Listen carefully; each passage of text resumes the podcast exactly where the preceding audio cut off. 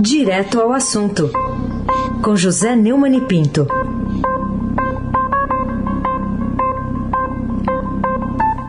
Oi, Neumani, bom dia. Bom dia, Raíssen Abac, Carolina Ercolim. Bom dia. Almirante Nelson e o seu pedalinho.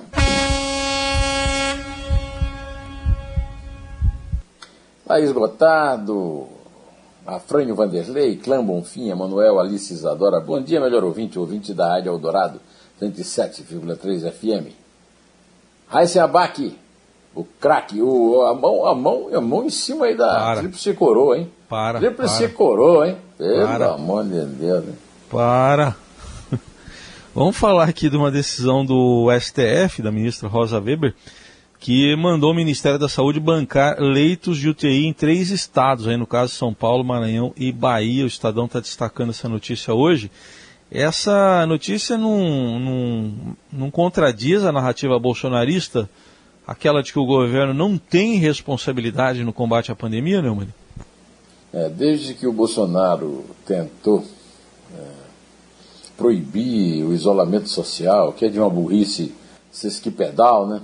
150 pés, porque é claro que o isolamento social é terrível, ca- causa sérios problemas na economia, mas sérios problemas na economia é causado pelo contágio. O contágio acontece com o acesso das vias respiratórias aos eh, aerossóis, né? emitidos pelos, pelos contagiados. Ah, desde então, o Bolsonaro, ah, eu não tenho nada com isso, porque ele, ele apelou, o Supremo Tribunal Federal disse que os estados e os municípios tinham o direito de fazer isso. Não, procura lá, ele foi pessoalmente ao Supremo, mas isso tem muito menos de burrice do que de método. E agora a ministra Rosa Weber eh, deu no sábado, dia 27, uma liminar em ação ajuizada pelos estados de São Paulo, Maranhão e Bahia contra o governo federal para retomar o custeio de leitos de UTI destinados a pacientes com Covid-19. Quer dizer, O, o, o governo Bolsonaro, ele trata não os governadores, né? o João Dória, o, Flávio Dino e o, o Rui Costa como inimigos, mas os povos de três estados, os paulistas, os maranhenses e os baianos. né? É, o, o- o- tudo começou com uma nota divulgada pelo governo de São Paulo em dezembro, é, contando que o Ministério da Saúde pagava 3.822 leitos de UTI em São Paulo e passou a subsidiar o funcionamento de somente 564. Então hoje nós estamos à beira de um colapso por causa disso. né? O, ca- o custo diário de uma UTI Covid é de 1.600 reais. Para a Procuradoria-Geral do Estado, a decisão do STF é uma grande vitória para o Estado de São Paulo, porque traz à luz a gestão sanitária em um momento de severo aumento de internações. né? Talvez venhamos a ter o pior mês de março da história o pior mês da, da pandemia. né? O, o pedido do governo do Maranhão foi realizado em 8 de fevereiro. Fica evidenciado que não se cuida, não se cuida de um favor, e sim de um direito dos estados, afirmou o Flávio Dino. A decisão né, ainda vai ser confirmada no plenário e vai acabar, não vai acabar com essa lorota, porque a lorota é narrativa, é fake news. É, é disso que vivem os bolsonaristas, né? de que o Supremo tirou a responsabilidade federal sobre a gestão da pandemia, porque é evidentemente uma mentira. Mas é uma mentira para os bolsonaristas, é como a verdade, afinal, o Deus da vida deles é um mito. Mito quer dizer mentira, minto. Carolina Ercolim, tintim por tintim. Preço de matérias-primas sobe 40% e favorece o Brasil, um dos destaques do Estadão de hoje. E até que ponto essa notícia pode nos servir de regozijo, regozijo neste primeiro dia de março, que tem trazido notícias também assustadoras sobre o contágio da Covid. É uma reportagem de Douglas Gabras e, e Marcelo Chiara, que apesar de ainda estar muito longe o tempo em que vamos considerar debelada a Covid-19 no mundo, as economias do país, dos países em geral vêm se recuperando de forma razoavelmente rápida da forte queda provocada por, pela, pela, pelo novo coronavírus. A China, que é uma espécie de motor do mundo, é o maior exemplo disso. Um dos principais efeitos do cenário é o aumento da demanda das matérias-primas. De abril do ano passado, segundo a matéria do Estadão, o fundo do poço na pandemia até agora, as cotações em dólar das 19 principais commodities agrícolas, metálicas e de energia tinham subido em média 40%, de acordo com o índice Commodity Research Bureau, indicador da referência, indicador que é referência no comportamento das matérias-primas. É um avanço que interessa diretamente ao Brasil, um dos maiores fornecedores de, todo mundo sabe, o sucesso é, e a força econômica da nossa, do nosso negócio, soja, milho, carne, minério de ferro. É, isso não quer dizer que o país vai evitar a recessão terrível da economia provocada pela pandemia, porque o governo precisa governar. É preciso adotar medidas concretas para aproveitar isso. Com esse desgoverno, o preço da commodity só será um alívio, né, um refresco, não será o motor que a economia vai ter, as economias do resto do mundo que tem governo vão ter. Aí se abate o craque.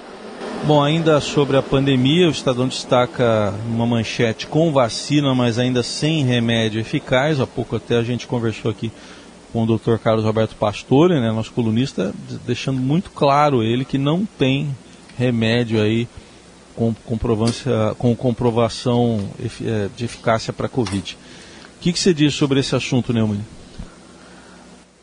É, todo mundo, até o, o Gonzalo Vecina, que foi fundador da Anvisa e primeiro presidente, foi secretário da Saúde da, da Prefeitura, do Estado, professor da USP e da FGV, me deu uma entrevista naquela minha série Neumann Entrevista, contando que essa, a rapidez todo mundo foi surpreendido com a rapidez de boas vacinas contra coronavírus, é, mas é, isso se deveu ao fato de que é, essas pesquisas foram feitas antes para outros tipos de é, doenças respiratórias, terminaram sendo mais rápidas do que puderam. Agora, o problema agora é que a, a ciência não conseguiu desenvolver novos fármacos do zero. Né? moléculas desenvolvidas para ter como alvo específico as proteínas do coronavírus. Né?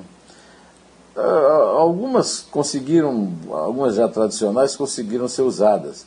Agora, a vacina também aqui no Brasil é o seguinte: a vacina é sucesso no mundo próximo. No Brasil, confirma-se a previsão de Mandetta, também no Neumann Entrevista.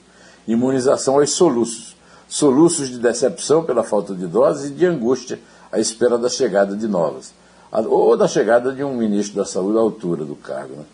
Carolina Ercolim, tintim por tintim. Também tem uma decisão do STJ que pode atingir outros do clã Bolsonaro, uma decisão que, que pode sair em breve.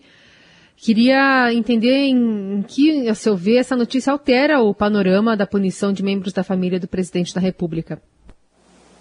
Essa é uma reportagem de Ricardo Brandt. Ricardo Brandt é um repórter lá do, do do, do blog lá do, do, Fausto Macedo, que cobria lá Curitiba nos áureos tempos da Lava Jato, do Sérgio Moro. Né? É, segundo o Ricardo Brandt, o Superior Tribunal de Justiça pode beneficiar direta e indiretamente pelo menos quatro membros da família, que eu tenho chamado aqui de família, né, Porque é um clã, né? E, e tem mesmo aquela característica de família no sentido de máfia né? siciliana, da camorra napolitana. Né? E o círculo próximo do presidente Jair Bolsonaro se, decretado nesta semana a nulidade total de investigações no, na qual o senador Flávio Bolsonaro foi denunciado por liderar um esquema de extorsão, né, de peculato, que inclui também corrupção passiva e lavagem de dinheiro e organização criminosa, né? lá na Assembleia Legislativa do Estado do Rio. Por causa desse esquema, e vai ser um, um dos primeiros beneficiados, é, o casal do Fabrício Queiroz e Márcia, sua mulher, é, em prisão domiciliar graças à benemerência dos ministros é, do, do, STJ e do Supremo. Né? É, é, esse, esse esquema com o uso de assessores fantasmas bem remunerados é, na Assembleia Legislativa do Rio provocou um desvio aí de pelo menos 4 milhões de reais. Além do Flávio, que é o filho mais velho, a nora Fernanda Antunes Figueira Bolsonaro, a mãe das duas netas do presidente, a ex-mulher Ana Cristina Siqueira Vale, mãe do filho, é a segunda mulher, né, mãe do filho Renan Bolsonaro, são investigadas. A primeira-dama Michele Bolsonaro teve o nome envolvido nas investigações. A atual mulher não foi alvo do inquérito do Ministério Público do Rio, mas a quebra de sigilo bancário dos investigados revelou depósitos em sua conta, até hoje não explicados, no valor total de 89 mil reais vinculados a Fabrício Queiroz, o, o Quero Faz Tudo do Flávio Nalégio, acusado do, do, de ser operador. Né? Aliás, é, é, o, apesar disso, desses beneficiados aí, o, o Ministério Público Federal, segundo acaba de divulgar a revista Veja, instaurou uma notícia de fato, procedimento preliminar para iniciar uma investigação sobre os negócios de Jair Renan Bolsonaro, o filho 04 do presidente da República. De acordo com a revista, Renan atuou como lojista, lobista de empresas que investem em seus negócios privados junto ao governo federal. Uma dessas empresas procurou fechar um acordo com o Ministério do Desenvolvimento para a construção de casas populares com granitos e mármores. O MPF também quer saber por que a produtora Astronautas Filmes realizou de graça filmagem e fotografia da inauguração da empresa do filho caçula de Bolsonaro, como revelado pela Folha. A empresa tem contratos de 1 milhão e 400 mil reais com o governo federal, ou seja, o clã Bolsonaro merece cada vez mais a denominação que eu tenho dado aqui de família. Sem abaque, eu não sei se vocês sabem, está com a mão na tríplice coroa. Eita, a mão direita. aí, fica, fica. É, a mão direita. Ah, você, acha que aquele time do Grêmio, ah. com 10 no, no, no, Ah, olha o secador ligado ah, aí, vai. É. o time do Grêmio com 10 não conseguiu empatar o jogo lá. Imagina se vai vencer aqui. Pelo não. amor de Deus. Secador ligado, com o apoio de Nelson Volter, secador ligado aí. Bom, Ô, ô Neumann, queria que você falasse de. Não, o Nelson Volta há muito tempo é fã de Renato Gaúcho. Eu sei, ele queria você no. Você dizendo isso? É. Ele queria no, no Flamengo. Ele no é Flamengo, pelo Renato, não pelo Rogério. É. Bom, vamos falar. Ele achou o Renato bonito também, tem esse detalhe. Também é. Eu queria que você, que você falasse. Como se dizia na Paraíba, bem apanhado. tá bom. Queria que você falasse da série Neumann Entrevista, que desta vez entrevistou aí o, o, professor Roberto Macedo, que é muito espirituoso, né, economista, e ele disse que Bolsonaro favorece monopólio da Petrobras, e eu te pergunto por quê? Por quê? Roberto Macedo é colunista aqui do Estadão, ele foi diretor da Faculdade de Economia e Administração da USP, foi secretário é, de, de, Economia no, do governo Collor, né? E ele disse isso, que uh, ele ampliou o monopólio da Petrobras e contrariou seu discurso privatizante, ampliando esse monopólio, que é óbvio, se você, uh, se o presidente da República intervém na política de preços da companhia, ele está uh, dando força à companhia e ao monopólio. A companhia estava tendo força pela sua recuperação econômica, que agora está com problema, porque o general que ele nomeou tá, não tem exigências do currículo, como é, prática numa empresa de autoporte em 10 anos, né, na direção e também na área do petróleo. Né. O, o, Roberto disse, disse, na entrevista, o professor Roberto Macedo, que se o general chegar na Petrobras para segurar preço, ele não vai conseguir.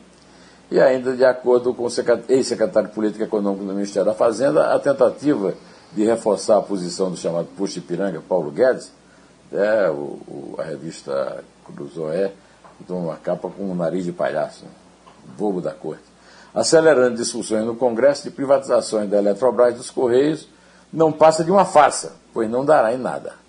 Ele adotou em economia pela Universidade de Harvard, nos Estados Unidos, e constata que, além de ajustar o Estado ao tamanho da economia real, o governo tem a obrigação de cortar gastos para poder ampliar investimentos, o que atualmente é impossível.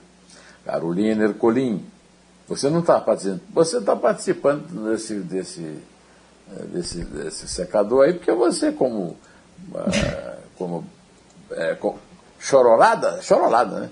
É, eu, eu não, não. tem nada que torcer para o time azul, né?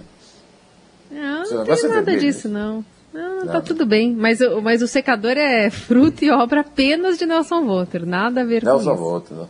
Nelson Volter, Nelson Volter. Prezado amigo Afonsinho eu continuo aqui mesmo, aperfeiçoando o imperfeito, dando tempo, dando jeito, desprezando a. Nelson Volter colocou Gil aí, porque a gente quer saber mais sobre essa entrevista. Afonsinho, sobra dinheiro, falta técnica.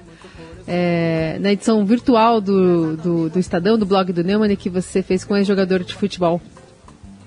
É uma nova série que, da qual Aí sem que o craque fez parte, aqui falando do Palmeiras. Aliás, o, Afonso também fala do Palmeiras porque ele viu o Palmeiras jogar em Jaú, com o Jair da Rosa Pinto. Ele conheceu o Jair da Rosa Pinto. Né?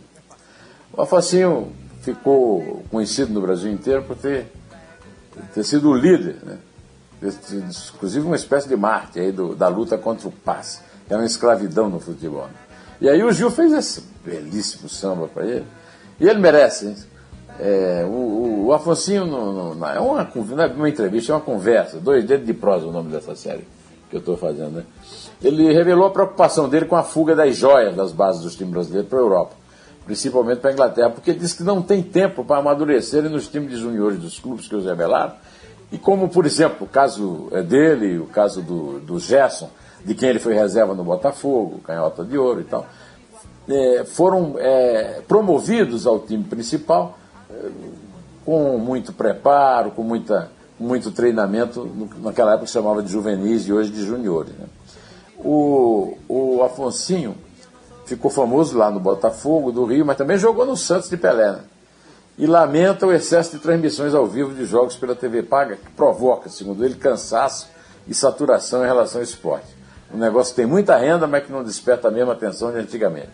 Na infância ele era São Paulino por influência do pai que lhe deu uma camisa do goleiro Poi, o craque hoje consagrado no Clube Alvinegro da Estrela Solitária. Botafogo, lamentou a queda do seu time, foi esse o motivo do meu dois dedos de prosa, falar da queda do, do Botafogo, do Vasco e do Curitiba, que também foi campeão brasileiro, e da permanência do Cruzeiro, grande time, na, na segunda, e outros, Santa Cruz, Náutico, vítimas, segundo ele, não de circunstância, mas de um problema que ele define como estrutural na coluna que ele escreve na Carta Capital.